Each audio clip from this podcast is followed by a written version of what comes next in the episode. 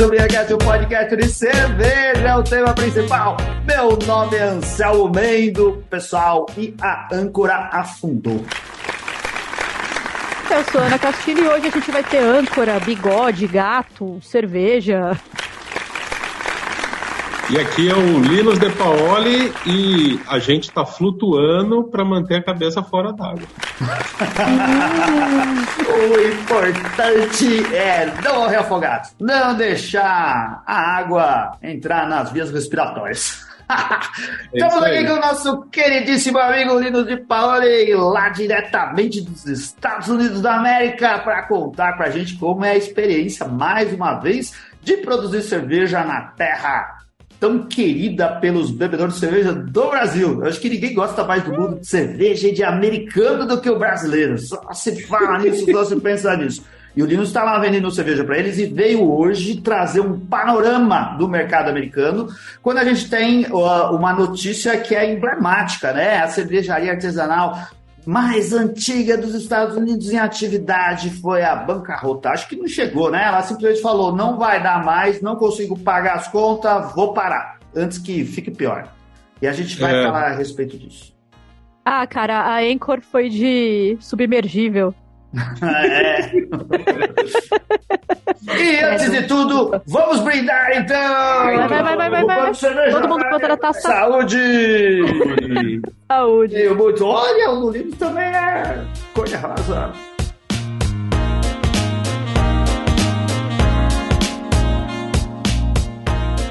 O que, que, é isso, Linus? O que, que você está bebendo?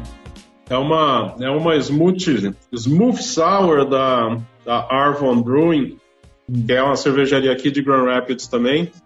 Pessoal, super legal. A gente fez uma collab com eles no começo do ano e parte dos equipamentos que a gente comprou agora no meio do ano para melhorar a produção era o equipamento antigo deles. É uma Smooth Sour com blueberry, raspberry, gummy rings e creme de coco. Ah, que legal! Isso seria uma coisa que eu escolheria. E Na pode verdade, ter certeza. É a cerveja da Renata que eu roubei da geladeira. Porra, e acabava a amizade se fosse comigo. E é, pode ter certeza que alguma brewing aqui no Brasil, porque aqui no Brasil as cervejarias artesanais não chamam mais cervejarias, são todas brewing co.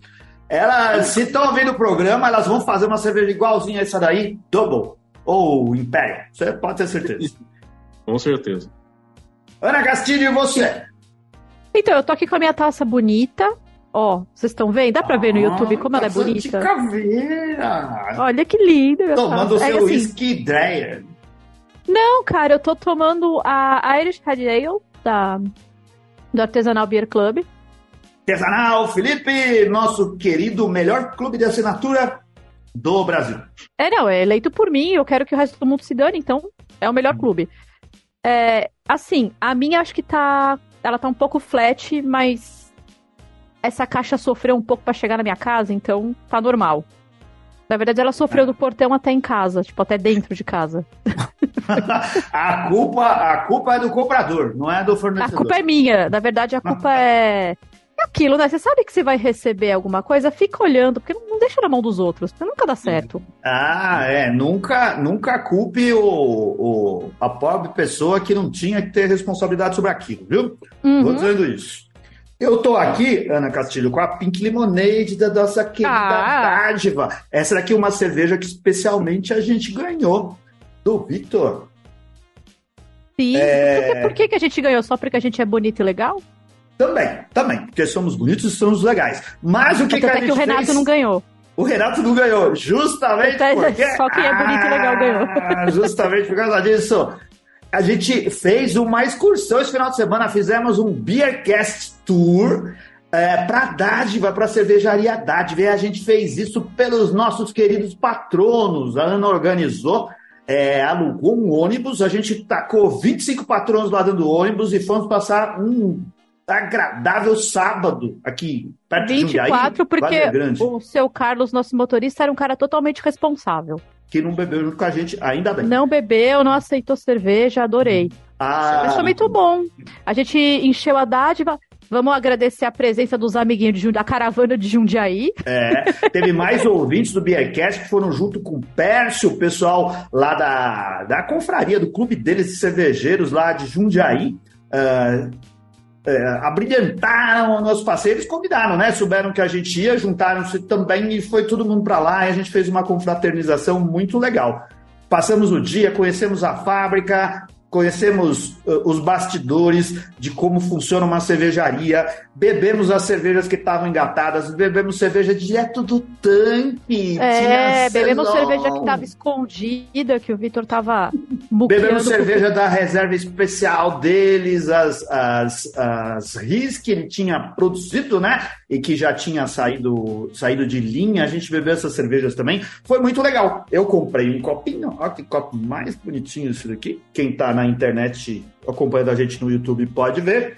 E foi legal pra caramba. Se você quiser participar de viagens e dessas coisas que a gente organiza para os nossos patronos, vire patrono do Bearcast. O patronato é um sistema de assinatura, você passa a ajudar o podcast a funcionar, a gente pagar nossas contas, tanto pelo Apoia-se como pelo PicPay. O Linus é nosso patrono já faz bastante tempo e infelizmente ele não pôde ir, porque ele está a milhares de quilômetros de distância. Se não fosse isso, tenho certeza que ele iria. E, e aí a gente vai continuar fazendo esses eventos. A gente é animadão para juntar a galera e se divertir. E a gente chama os patronos, que são as pessoas que apoiam o programa. Vire patrono do Beercast, ajude a gente a, a manter isso e venham passar com a gente. Eu acho que o próximo Beer Tour a gente podia fazer para três gatos, hein?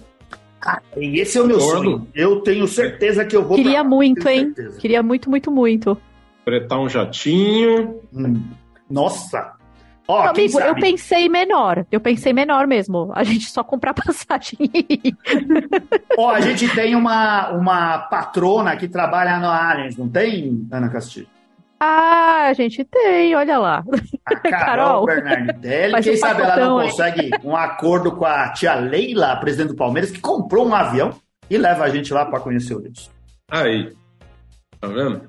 Linus, para quem não lembra dos episódios anteriores, conta pra gente o que você, qual é o seu negócio aí nos Estados Unidos, o que é a Três Gatos, só pra gente se localizar.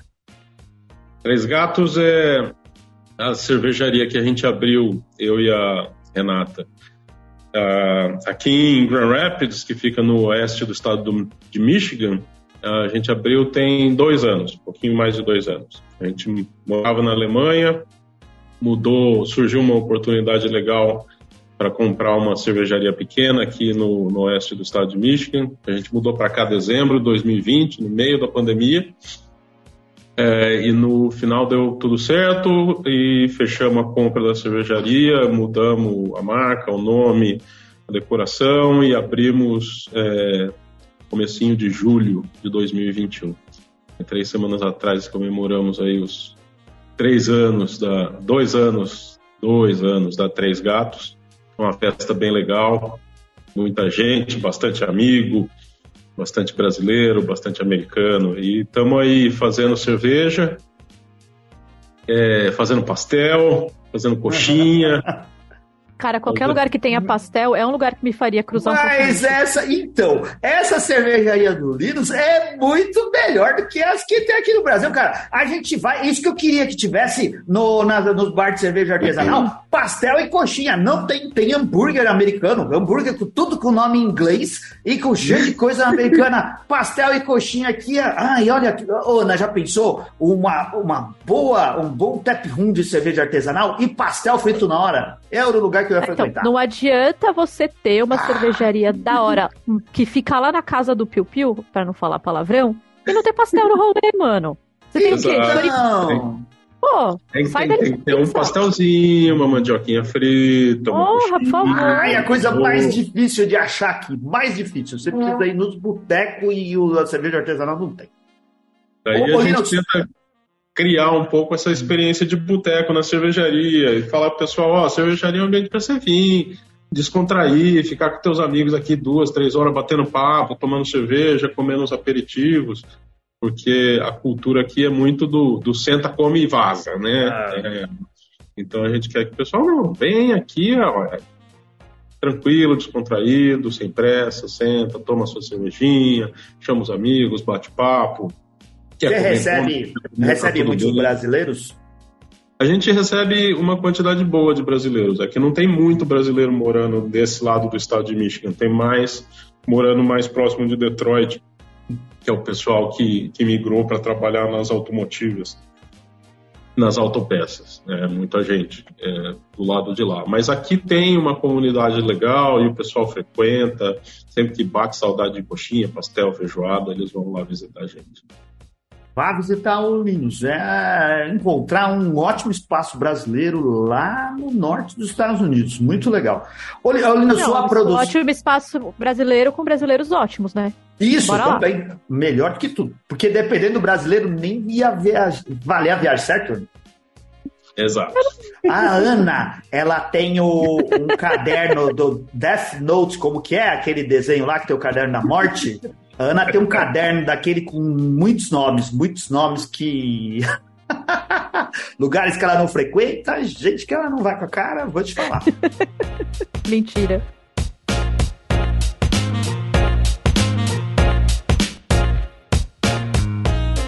Ô, ô Lino, você, nesse tempo, é, você começou com uma quantidade de cerveja e com uma quantidade de produção. Como que evoluiu depois desse, desse, desses dois anos? Você está produzindo quanto? Quantos rótulos? É, quantos estilos, ou melhor, e quantos litros? A gente, a gente ainda está aprendendo a ler o, o, o, mercado e a nossa demanda lá no tap room, né? A gente, quando abriu a cervejaria, abriu no susto. Então, abriu com a quantidade de cerveja que deu para fazer entre receber a licença e precisar abrir para começar a entrar dinheiro em caixa. A gente abriu a cervejaria que é quatro cervejas só. Mas é, a gente tem a capacidade, tem 15 torneiras no tap room e duas são Sidra e uma é, é, Hard Seltzer. É um Cara. Hard Seltzer sem gosto nenhum que a gente mistura com suco de fruta no copo. Uhum. É, para daí ter mais opção de sabor. Então a gente tem 12 torneiras de cerveja. Dessas, é, cinco são fixas e as outras é, a gente vai rodando. A produção, o ano passado completo, deu na casa de 100 90 barris de cerveja, que no caso é uma unidade de medida oficial usada nos Estados Unidos. Como é uma unidade de medida americana, um barril de cerveja tem 31 galões, ou seja, nada é exato, nada é igual. Um barril de cerveja é cerca de 117 litros. Então, se, então, se multiplicar aqui, pegar a calculadora, 190 vezes 2007, não, foi em torno de 22 a 23 mil litros de cerveja o ano passado. É pouco, né? Pouco, né? É, é, modesto. É pouco, mas com, levar do ponto de vista que a gente só vende no nosso tap room, é, é um volume ainda pequeno, mas a gente está para crescer. Eu vou, ter que, eu vou ter que fazer a plaquinha do ironia. É, o que eu ia falar foi ironia. Levantar a plaquinha, foi ironia. Pouco pra gente, assim. Pouco que... cacete. Eu, eu, eu quero chegar pelo menos até os 30 mil litros de cerveja produzida no ano é, esse ano. Vamos ver se a gente Legal. consegue, nessa segunda metade do ano, vendendo mais cerveja para bar e restaurantes, aí eu consigo dar esse, esse salto na produção. Mas também teve, eu tive que ajustar algumas coisas que tem, claro, né, uns estilos que vende mais e vende mais rápido, tem uns estilos que vende menos, vende mais devagar. E eu estava fazendo um lote sempre do mesmo tamanho. Então tinha cerveja que eu vendia um lote inteiro em três meses, e tinha cerveja que eu vendia um lote inteiro em um ano. Então, para poder rodar mais estilo no, no tap room, agora esses estilos que eu sei que vende menos, eu faço um lote menor, e os estilos que eu sei que vão vender mais, eu faço um lote maior, para poder atender as demandas que são diferentes, né? Você põe uma IPA, uma Haze, uma Sour, ela tem uma demanda bem mais alta. Você põe uma Belgian Double, a demanda é bem mais baixa. Não vou deixar de fazer, porque tem público, tem gente que gosta. É, não deixa não. É, mas tem que só ajustar a produção à demanda. Não, a ideia de ter duas torneiras de cidra já é uma coisa que, para mim, é sensacional e devia ter aqui, algum bar aqui no Brasil, e não tem, né? Ninguém lembra. É, é tem, tem que ter, você tem que ter. Uh, como a gente, na, no tipo de licença que a gente tem, a gente só pode vender o que a gente fabrica, é, você tem que arrumar um jeito de atender todo mundo, porque se chega um grupo de cinco, seis pessoas, você não quer que ninguém fique passando vontade, né? Ficar, ah, vou tomar uma coca, porque não tem aqui e eu não gosto de cerveja. Mas não, tem cidra, tem o hard seltzer. Então, é, é melhor para atender todo mundo. Muito bom. Concordo. Ô, ô, Linus, Vocês já você... chegaram a fazer refri, Linus? Não, não fiz ainda, mas é, já tive, já pensei bastante a respeito é, para fazer refri artesanal. É que tem a concorrência forte da Coca-Cola, Ana. Aí, vou te falar. E da Pepsi. O pessoal, você... pede muito, o pessoal pede muito root beer, né? Que Sim. não é cerveja, né? Mas é, eu nunca pesquisei para saber como é que faz. Você teve como que foi aí? Você teve muitos problemas ou sentiu uh, as questões que o verão causou com as queimadas, com calor, com a fumaça que estava vindo lá do Canadá? Isso atingiu você aí também?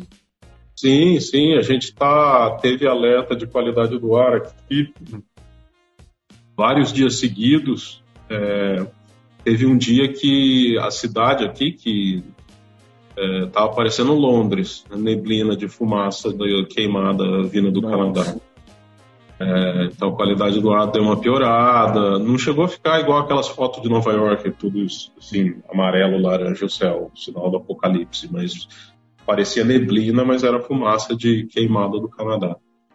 Então a gente sentiu sim. Estamos sentindo umas ondas de calor, assim, que vem e vão. Tipo, essa semana vai vir outra onda de calor. Mas é, é bom uma onda de calor dessa, porque daí o povo bebe mais cerveja para refrescar. Sim. Só Deu para sentir na praia. Né? Do mundo. Exato. Só fui pro resto do mundo. Deu para sentir isso na prática, Linus? Esse verão sendo mais quente, como dá a impressão de que foi aí, que você vendeu mais, talvez, por causa do calor? É, assim, é, é que é um efeito é, é, cotovelo, né, do calor hum. que, que, a gente sente na nossa, no nosso tap room. Como não é um lugar que as pessoas falam, eu vou lá no verão para sentar do lado de fora e tomar cerveja. É assim, nossa, tá muito quente, eu quero ir num lugar que tem ar condicionado para tomar cerveja. Aí, nesses dias que tá mais de 30 graus, que é. o pessoal fala que quer ar condicionado, daí o movimento sobe. É, muito bom. O Linus, ele tá numa espécie, se a gente for comparar, é um centro de conveniência, né? Imagina, é assim que eu posso descrever. É, fica do lado de uma via expressa e, e, é como tem aqui no Brasil, nas autoestradas também, alguns centros de conveniência e onde tem um montão de loja lá e o Linus é a cervejaria do lugar. Você não tem concorrente no mesmo espaço, não, né? Não, no mesmo espaço não. A cervejaria mais próxima da gente é a Guys Brewing, que fica ah, uns 5, 5, 7 minutos de carro da onde a gente está. Então, e a gente, assim, é tudo amigo, um ajuda o outro, precisa de ingrediente, pergunta se o outro tem, empresta, dá uma mão. Eu levava a keg para lavar lá direto, então é, isso é muito legal. Tem algum associativismo? Você se uniu aí a, a alguma entidade que congrega os cervejeiros? Sim, tem a, tem a Beer City Brewers Guild, que é a associação de cervejarias do, da cidade. E Grand Rapids é Beer City USA, né? Foi eleita Beer hum. City USA há mais de 10 anos. E, e o, o que significa ser eleito Beer City USA. É, foi, foi eleita em 2012, Grand Rapids, que é a, é a região metropolitana que a gente está aqui, foi eleita é. Beer City USA, que é a cidade da cerveja dos Estados e, Unidos. Então, é a cidade de cerveja é a campeã. É a, é a capital da cerveja ah, dos Estados só. Unidos, foi eleita em 2012. Que legal. E a cidade manteve o título é, desde então mas é, tem 35 cervejarias aqui na região metropolitana de, de Nossa, eu achando que essas coisas ficariam com São Francisco, com alguma cidade ali em volta de Los Angeles. Não, ficou aí com vocês. Não, mas, mas é... aí é preconceito seu, né, meu amigo? Você tá achando não é preconceito, que... é porque a gente vai pela fama. A gente não ouve falar quase da, da região do, do Linus aqui no Brasil. Conheço agora por causa dele. Detroit, você não lembra do Robocop? Lembro. Opa! Então, Mas a Detroit é uma cidade meio destruidona, assim, até onde eu sei. Não sei se já se recuperou e. É, tá passando. está passando por um processo de revitalização, é, já tem aí uns 10 anos, mais ou menos. Mas ainda assim você vê meio acabadinha.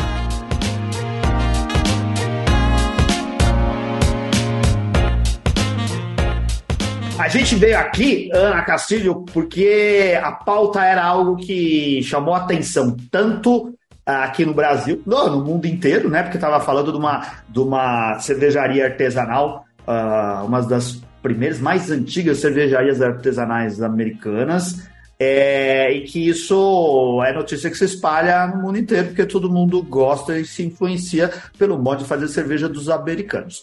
A Anchor Brewing fechou, né? A cervejaria lá de São Francisco não existe mais. Vai ficar agora na memória, a cerveja que a gente era importada no Brasil, a gente conseguia beber aqui. Eu não sei se lá, é, eles lá, eu sei que uh, a produção deles em certa época ia para uh, ah, distribuída pelo país, né? Apesar de ser uma cervejaria local, é, mas eles não aguentaram a parada e os problemas com a pandemia. Eu posso, vou ler aqui, um, para situar o pessoal que não está muito por dentro da notícia, um pedaço que foi publicado no caderno de negócios de O Globo, que diz assim, ó, Anchor Brewing, mais antiga cervejaria artesanal americana, fecha as portas após 127 anos. É, ela sobreviveu ao terremoto de São Francisco de 1906, à lei seca e às duas guerras mundiais. No entanto, recentes pressões econômicas foram demais para a empresa considerada a cervejaria artesanal mais antiga dos Estados Unidos. Em comunicado divulgado na quarta-feira, a empresa foi fundada em 1896, disse que os impactos da pandemia do coronavírus, da inflação e de um mercado altamente competitivo a deixaram sem opção a não ser tomar esta triste decisão de encerrar suas operações. Os funcionários receberam aviso prévio de 60 dias e receberam promessas de indenizações de a empresa. Empresa que tinha sido vendida em 2017 para o grupo japonês Sapporo, pagou 85 milhões de dólares. E mesmo com, né, com investimento de grana japonesa, ela não foi para frente. Isso repercutiu aqui no, no nosso nicho cervejeiro, todo mundo falou, doeu no coração. Teve uma parte que a gente falou que o, o Linus fez uma analogia muito boa, né? Que é, é como se tivesse morrido um ídolo da música, por exemplo, um cantor que a gente não ouve há muito tempo. Como que foi aí, Linus? Como foi a notícia do, do fechamento da Anchor? Eu, é, no, pelo que eu vi acompanhando é, redes sociais e conversando com é, meus amigos aqui que trabalham no mercado de cerveja, foi algo que chocou também, né? Porque morre um símbolo. Né? O que fecha, quando fecha a Anchor Brewing, fecha não só essa cervejaria que é considerada a cervejaria mais antiga do craft brewing americano, mas como também a cerveja que acabou inventando o estilo American IPA aqui nos Estados Unidos, né? Que foi o Fritz uh, que era o dono da, da, da Anchor, que fez a primeira é, American IPA comercialmente. E, mas todo mundo ficou chocado e lamentando, mas no fundo muita gente também falava: é, vocês estão aí chocados, lamentando o fechamento da Anchor, mas quanto tempo que vocês não tomavam uma Steam Beer? Quanto tempo que vocês não viam uma cerveja dessa por aí e não pegavam na prateleira? Ou seja, se ela fechou por realmente dificuldades financeiras, vocês não estavam comprando, acabaram ajudando a fechar. Mas, é, no fundo, depois de ler bastante é, notícia, parece que o, o, o, buraco é mais embaixo, né? Não é, não é tão simples assim o caso do, do fechamento da, da Anchor, pelo que parece e pelo que eu li aqui nos dois ou três artigos é, em alguns sites que, que noticiam o mercado de bebida aqui nos Estados Unidos. Mas é, foi assim, é, anunciaram o fechamento, todo mundo chorou, chorou, chorou. Teve gente que falou: é, mas também não via a cerveja deles na prateleira há muito tempo, eles não estavam distribuindo cerveja nos Estados Unidos todo, estavam só distribuindo na Califórnia, eu acho desde 2017. É, tinha gente que era é, revendedor de cerveja aqui na região que falava que mesmo a Christmas Ale, que era uma outra cerveja super famosa da Anchor, quando eles compravam para revender, que era uma cerveja de Natal, eles iam vender a última garrafa já no meio do verão seguinte, que não era um negócio que saía tanto. Então, eu acho que no fundo foram, assim, tem todas as histórias de má gestão da Sapporo da, nos últimos seis anos, cinco, seis anos da cervejaria, mas isso também é reflexo que o mercado de cerveja aqui nos Estados Unidos já não é mais o que era até 2019. Para isso tem, tem algumas outras notícias também falam que outras cervejarias grandes, é, consolidadas, conceituadas, também vêm tendo dificuldade em vender suas cervejas é, carro-chefe nos Estados Unidos. Não é gente pequena. É, Sierra Nevada tem dificuldade de vender as cervejas carro-chefe deles. Uh, Firestone Walker tem uma linha de cervejas que é carro-chefe que eles estão tendo que reinventar. Uh, 20, 21st Amendment Brewing, que também é uma cervejaria super grande na Califórnia, também tem dificuldade de vender as cervejas carro-chefe deles. Se a gente lembrar um pouco mais, acho que foi o ano passado, a Stone Brewing, outra que entrou no processo de falência também e foi comprada pela Sapporo. Então, acho que tudo isso são é, reflexos que o mercado, principalmente dessas cervejarias médias e grandes, que dependem muito de distribuição para rede varejista, distribuição a nível estadual ou, ou federal, não estão tendo uma vida mais tão fácil quanto antes. É, algumas notícias que eu li falam que a única cervejaria dessas grandes que cresceu no último ano foi a New Belgium. Não foi nem Boston Brewing Company, que faz uh, Samuel Adams, não foi Terra Nevada, Firestone Walker, não foi nenhuma dessas. Foi New Belgium. E por conta da linha de IPA deles. Não foi nem por causa da é. Fetai, que é a cerveja mais famosa, mais Sim. antiga, mais tradicional. Então isso denota também um, um estado que o mercado americano de cerveja está passando agora, que não é mais assim, faz cerveja boa, põe na prateleira que vende. As coisas são bem mais, mais complicadas. Da, da Anchor, eu gostava da Blackberry Daisy. Era uma IPA. Vou Sim. sentir saudades. Ela era realmente muito boa. Nunca vi nada Vou parecido. Dentro do meu coração. O pessoal aqui tem bastante gente na nossa.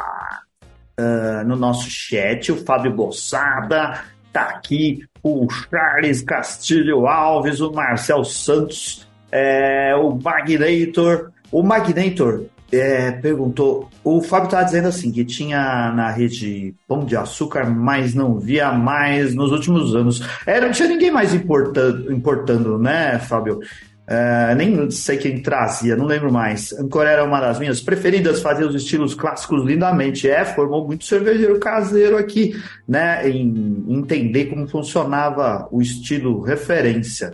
É uma cervejaria que fazia um, um, um estilo um jeito que servia de referência para todo mundo. E aqui aí o Magnetor perguntou: qual é a referência de publicação sobre o mercado e a cultura cerveja nos Estados Unidos? Quando você fala dessas informações de como é, o que você é, percebe a respeito do mercado, existe algum lugar que publica? Onde que, é, onde que você ouve notícias sobre o mercado? É conversando com o pessoal, é nas redes sociais, é no, no na internet?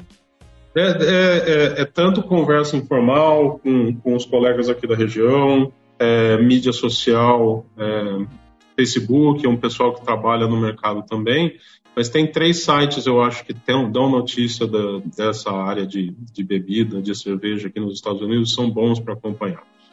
Eu coloquei os links no, no YouTube. Olha um, aí! Nossa, que é muita informação, né? É, é muito ligeiro. O, o Good Beer Hunting é, é, muito bom, tem análises muito boas e a vantagem é que o acesso do site das notícias é gratuito. O Vine Pair, ele não é só de cerveja, mas é mais da área de bebida e, e é um que conta muito como foi a questão da, da gestão da Sapporo é, nesses últimos cinco seis anos da, da Anchor Brewing. E tem um outro que chama Brewbound, também tem notícias muito boas, mas é um site que é, a maior parte do conteúdo é pago. Então tem que tentar ou usar um paywall breaker aí para ler notícia paga sem pagar, ou acessar só o conteúdo gratuito deles, mas esses três principalmente. E o pessoal que trabalha no mercado, é da onde que vem essas informações.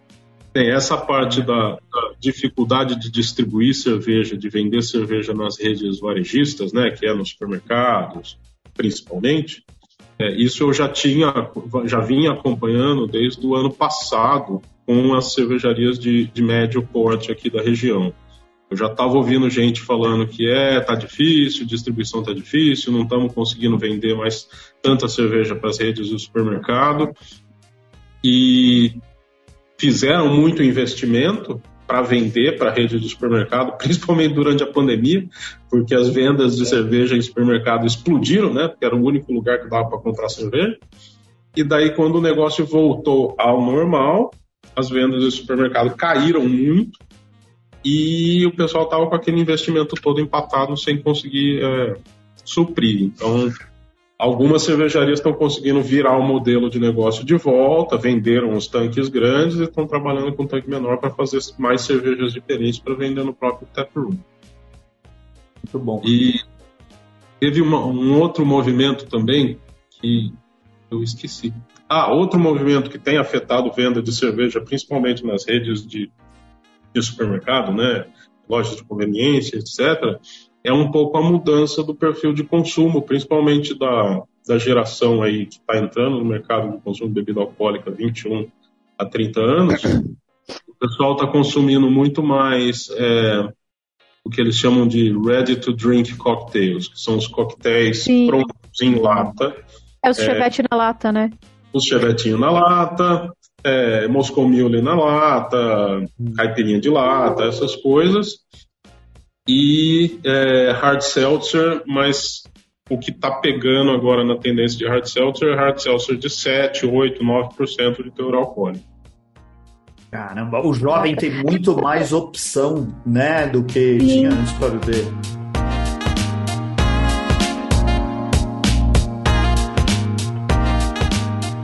Deixa eu te perguntar, Lino, se você acredita que essa questão da. Mais pra Anchor mesmo. Ah, vou eu arrumar inimigos. Você uhum. acha que a galera que vai só. Só assim, o público cervejeiro que vai só na IPA com Mosaic Galaxy e Citra, Mosaic Galaxy e Centennial, você acha que. Sem querer ofender os presentes. Você acha que o pessoal que vai só nessas. Isso, esse público todo que vai só nisso, você acha que ajudou também a dar uma horrível afundada na, na Anchor? Eu acho que sim. Eu acho que sim, porque é, o, o que eu acho que assim, o movimento que tem feito essas cervejarias de médio e grande porte venderem menos as suas cervejas carro-chefe é essa, é, essa demanda crescente por inovação a cada cinco minutos. A cada cinco Exato, minutos é cada esse novo. ponto cada cinco minutos você quer um negócio novo. E aquelas cervejarias que querem trabalhar a mesma marca por 5, 10, 15, 20 anos, elas vão perder espaço. Tanto que a, a, única cervejaria que eu falei que ganhou espaço no último ano, que aumentou uh, as vendas no último ano, foi a New Belgium. Não foi nem com o carro-chefe deles, que era Fat Tire, mas sim com a, rede, uh, com a linha Voodoo Ranger, que é IPA, Double sim. IPA, IPA, Triple IPA. Hum. Então, é, e por isso também que cervejarias pequenas que operam muito mais o modelo de tap room estão é, um pouco mais blindadas dessa tendência, porque a gente tem mais capacidade de inovar a cada cinco minutos, né? Cada cinco minutos, cinco minutos é a maneira de falar, né? Mas cada duas, três semanas dá para botar uma cerveja nova no, no tap, não ficar investindo em uma marca há 10, 15, 20 anos. Cara, e que eu acho que é uma coisa que os americanos nos ensinaram também é, com relação a marketing e o que é difícil quando você vende uma, uma mesma coisa para as pessoas consumirem por muito tempo e tem que colocar na prateleira, você precisa investir, investir muito no branding, né? Você tem que investir muito na, na marca. É assim, o pessoal podia ter enjoado de Coca-Cola lá na década de 50, mas eles continuam todo mundo bebendo um montão de Coca-Cola até hoje. E não é por causa da Coca-Cola, é pelo quanto eles fortalecem essa marca e não deixam sair da cabeça das pessoas. Aí você fortalece tudo. E as cervejarias não têm capacidade de investir quase na marca, né? É, não tem que pensar para fazer o negócio funcionar a nível nacional. Tem, tem, não tem tanta capacidade, né, financeira é. de investir, de bancar, de segurar a marca lá em cima, igual é Budweiser, Bud Light e essas cervejas que não estão sentindo nada. É,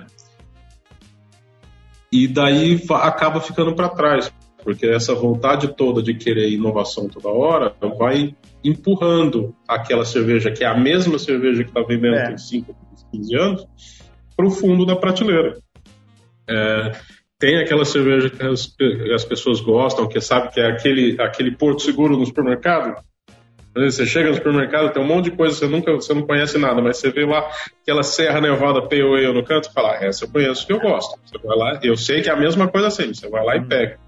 Mas esse tipo de consumidor está diminuindo. Então, é, isso tem feito, eu acho que ajudou a empurrar a Anchor mais rápido para esse ponto da, da Sapporo falar, vamos fechar. Do outro lado, tem toda a história que os funcionários da Anchor contam, claro que todo, é, como é que é, ex-namorado vai falar mal da ex-namorada, né? Gente, é louca, né? gente né? rancorosa é. é a pior Gente rancorosa sempre fala mal, mas eles contam todas essas histórias de má gestão, de não entender o modelo de negócio, de não entender o que a cervejaria fazia, a capacidade da cervejaria, de ter investido para fazer Sapporo numa planta que fazia Steam Beer, que não tinha capacidade de fazer Sapporo lá, não sei o quê de perder o foco quando comprou um brinquedo novo, né? Eles falam que quando a Sapporo comprou a, a Stone Brewing, ela largou a Anchor pro lado e falou, não quero mais você, brinquedo velho. É. Então, tem esse outro lado da história, mas o movimento todo do mercado que já estava deixando a coisa mais difícil, tá aí. E tá afetando outras cervejarias. É. O, você nasceu no. A, o seu tap room, o seu pub, o seu pub, a sua cervejaria nasceu bem no meio da pandemia, cara. Assim, a ideia de construir o negócio, a inauguração. Você ainda você sente efeitos desse tipo de coisa? Ou, ou hoje você percebe que, como você já estava lá desde o início, você nem sabia como que era antes, né? Você já tá, nasceu com isso como uma coisa normal. Exato. É, tem muita gente que pergunta, Pô, você acha que o mercado mudou muito de antes do Covid para depois do Covid? Eu falei, não sei. Não sei. antes. Para mim, esse é o mercado, essa é a condição que a gente tem que aprender a operar e essa é a condição que a gente tem que fazer o negócio ser lucrativo. Então, é isso aí. A regra do jogo é essa. Não vou reclamar que as regras mudaram. Eu cheguei aqui já estava assim. Oi, aí, Estados Unidos, aí é regra do mercado. Não venha reclamar no mercado. Qualquer outro lugar do mundo, Anselmo. Não é, mas aí faz parte do, do espírito americano, né? De não reclamar no mercado, não deveria. Não, se bem que não é muito assim, não. é, então, é, é aquela. aquela Democracia do poder. O americano é. tem, né? Do norte-americano. É, o americano é assim, ó, o, o livre mercado é bom no, dos outros, viu? Porque eu lembro o ano passado, quando a gasolina subiu, ficou muito cara aqui por causa da guerra na Ucrânia, vinha americano falar para mim, pô, Linus, mas por que, que subiu a gasolina aqui só por causa da guerra na Ucrânia? Não tem nada a ver com a gente. tem tudo a ver, cara, tudo a ver. Ô, Linus, uhum. a gente fala aqui, insiste, é, assim, já tem falado isso algumas vezes aqui no programa, que eu não sei se é por causa do momento de crise, ou como a gente está vivendo, ou o quanto esse efeito da novidade da cerveja artesanal. Tinha um super hype da cerveja artesanal que eu acho que no Brasil já deu uma esfriada enorme, que é das pessoas quererem ir em bares de cerveja fazerem coisas com relação à cerveja, mas não era o público que ia ficar, era o público que estava experimentando uma coisa nova. Então, muito, muita gente uh, é, entrando no, uh, no consumo, mas que não ia ficar. E, mas que, de qualquer forma, um, os modelos de brewpub é, onde você, imagino eu, tem uma margem maior do que quem precisa distribuir, precisa de ponto de venda e todas outras, essas outras coisas, tinha um, um, formato que era mais propício a dar certo. Como que você vê isso? É, você acha que o modelo de negócio, você já falou um pouquinho disso, mas esse modelo de negócio de tap room, de brewpub, de você vender a cerveja que você mesmo faz, é, é mais estável nesse momento?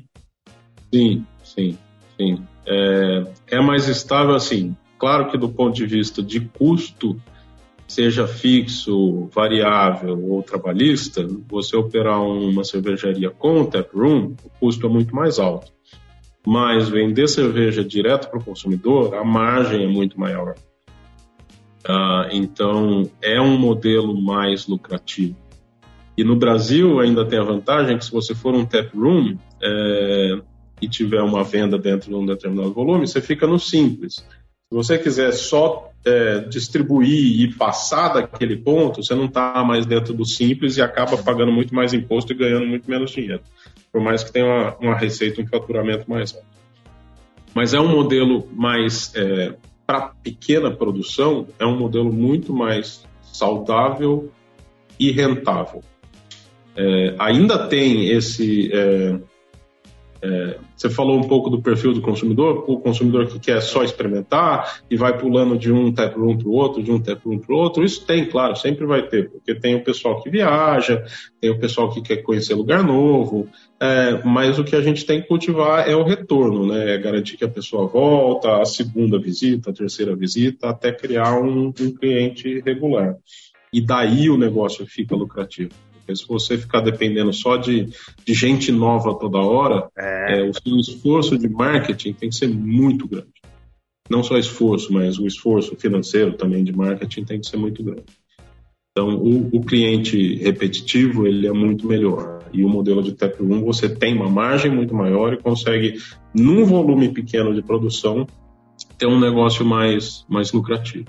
Já se você for só para distribuição, daí é, volume não, não, não, tem, não tem substituto. Você precisa de volume para ter economia de escala, para reduzir seu custo, para conseguir ter margem.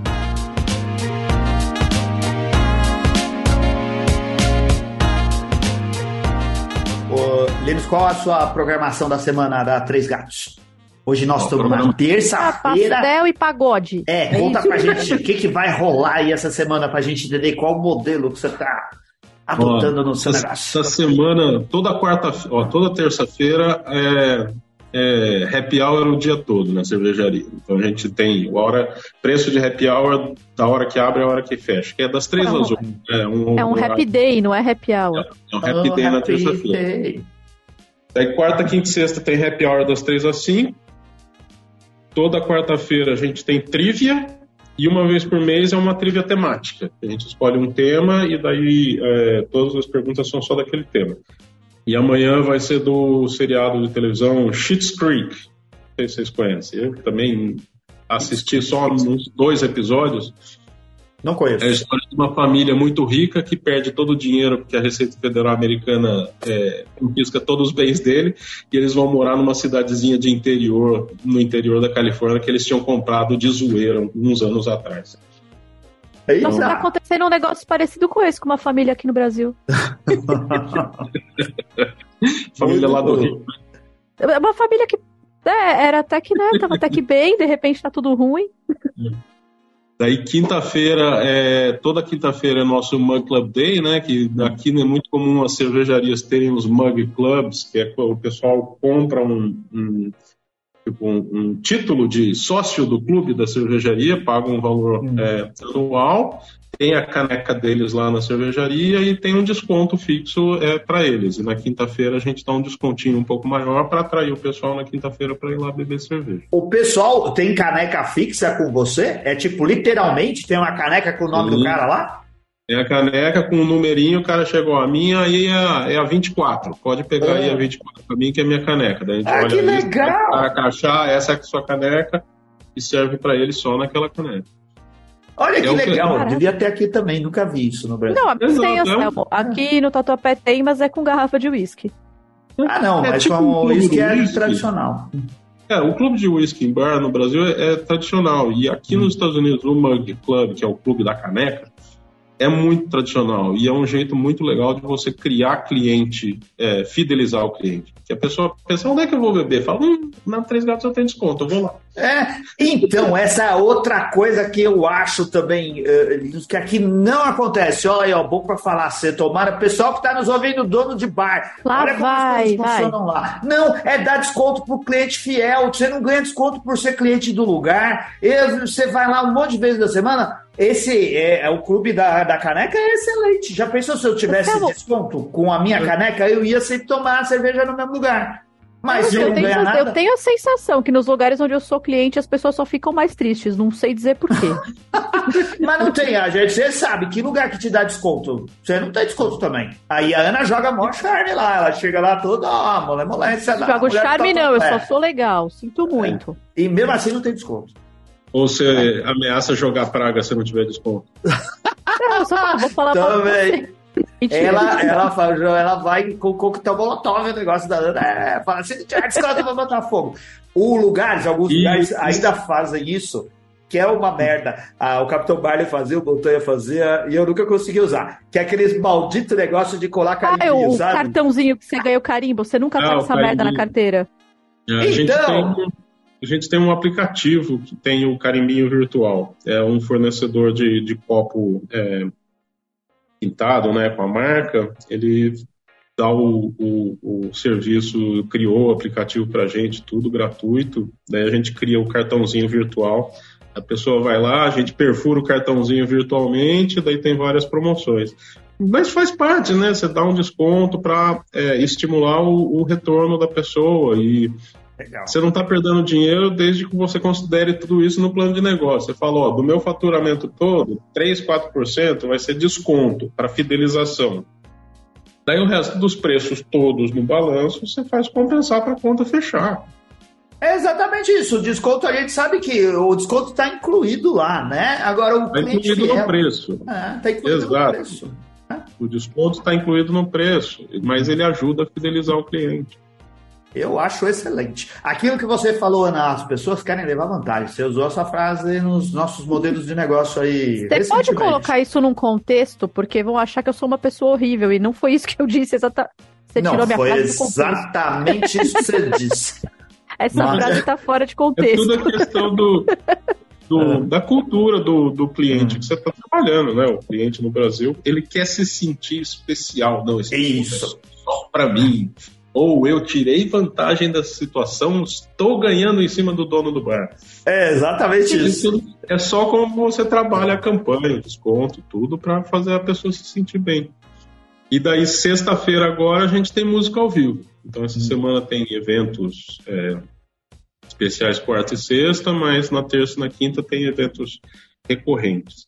Hum. E aí, mas vira e mexe a gente faz coisas diferentes. Teve aula de yoga lá sábado passado, é, teve banda de blues tocando mês passado, teve nossa festa de aniversário três semanas atrás. A gente está organizando um evento de harmonização de charuto e cerveja para o mês que vem.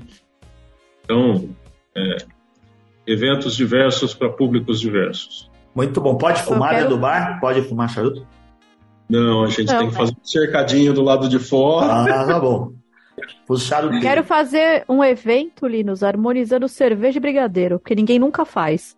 É Mas não aquele brigadeiro que você fez, que aquilo não é brigadeiro, aquilo é bolinho de queijo doce. É brigadeiro de queijo. Né, não existe. É brigadeiro. Você é pode... Ô, Linus, tem, tá algum, tem algum dia lá que. Tem chocolate. Quem, quem tomar chopp, quem tomar sua cerveja ganha um gatinho de brinde? Eu acho que tinha tudo a ver.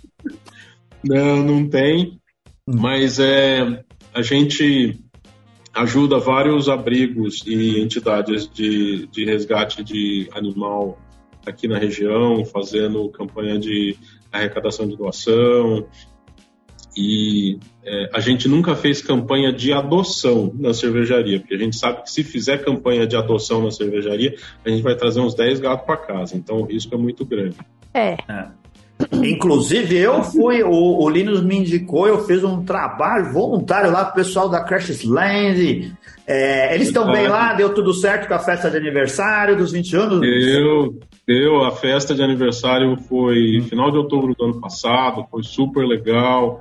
Foi, acho que, o segundo dia de maior faturamento da cervejaria, é, tirando é, tirando nossas festas de aniversário, foi o maior faturamento da cervejaria até hoje. Eu nunca vi tanta mulher branca com orelhinha de gato na cabeça tomando cerveja naquele lugar. É que você nunca foi em evento de, de anime, né? Então, é isso. Ah, tá não, mas a idade média ali era acima de 50 anos. Ai, ah. os velhos, né? Os velhos. Mas foi super legal, a festa foi muito boa, eles arrecadaram bastante dinheiro pro, pro abrigo, então foi bem legal. Legal.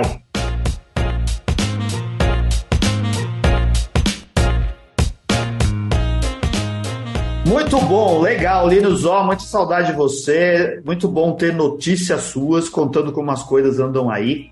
É, desejamos muita sorte para Três Gatos e que a gente. Eu quero ainda ir aí ao vivo. Agora as coisas estão melhorando, o dólar está caindo, batemos recorde de dólar baixo. Hoje, o dólar mais baixo desde 2000, sei lá quanto. 18, é, desde é, antes da eleição do Bolsonaro. Isso, desde antes da eleição do Bolsonaro. Eu falo, mas não fala esse nome, velho. Ah, é, o nome do demônio não pode Desculpa, falar. Desculpa, é, não pode, né? madeira igual, várias vezes. Igual Beetlejuice, né? Fala três vezes, ele aparece. Já, pronto, já vai vir o liberal falar algo, vai sumonar um liberal aqui do nada.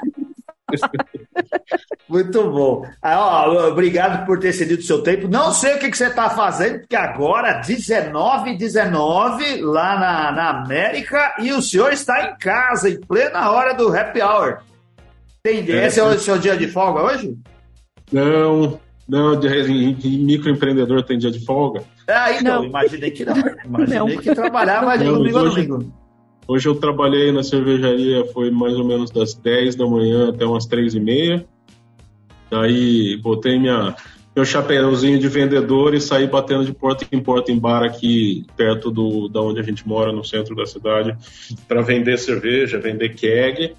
E acho que consegui aí umas duas contas já para botar keg a partir da semana que vem. Legal. Daí vim para casa aqui para aproveitar terça-feira, como é um dia um pouco mais tranquilo, o pessoal lá da conta, onde está a equipe que a gente confia, é poder dar um passinho para trás, para fora uhum. também, né? E, e, tirar um pouco de tempo para a gente. Você está com Mas quantos funcionários?